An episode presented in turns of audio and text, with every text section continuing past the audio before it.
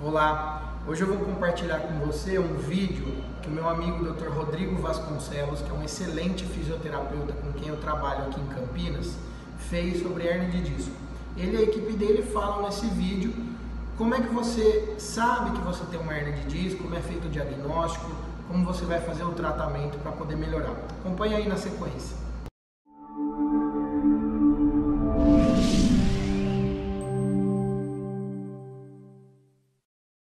Paciente, o que você precisa saber sobre hérnia de disco?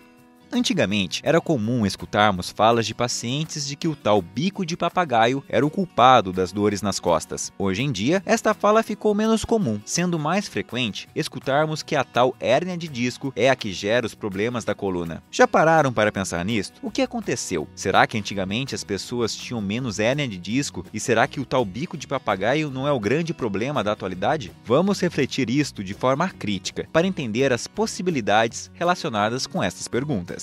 Antigamente, quando o paciente tinha dores nas costas, era comum o pedido de uma radiografia para facilitarem um diagnóstico mais apurado do problema da coluna. Este exame tem como objetivo verificar detalhadamente as estruturas ósseas e, desta forma, favorecer a visualização dos tais bicos de papagaio, que tecnicamente são chamados de osteófitos. Com a avançada tecnologia e, consequentemente, o surgimento de métodos de exames mais robustos, como por exemplo a ressonância nuclear magnética, aumentou a facilidade de visualização de mais estruturas da coluna vertebral. Desta forma, começou-se a olhar para outros tecidos, dentre eles estruturas que ficam entre os ossos da coluna, conhecido como os tecidos intervertebrais. Daí veio a facilidade de encontrar a tal hérnia de disco. Em princípio, tudo isto é muito interessante ao mesmo tempo. Imaginem exames que escaneiam o corpo inteiro e facilitam a visualização detalhada de possíveis problemas. No entanto, esta evolução foi tão rápida que não esperou estudos de alto nível científico mostrarem que o mesmo em pessoas que nunca tiveram dores nas costas apresentam os tais bicos de papagaio e até mesmo hérnias de disco.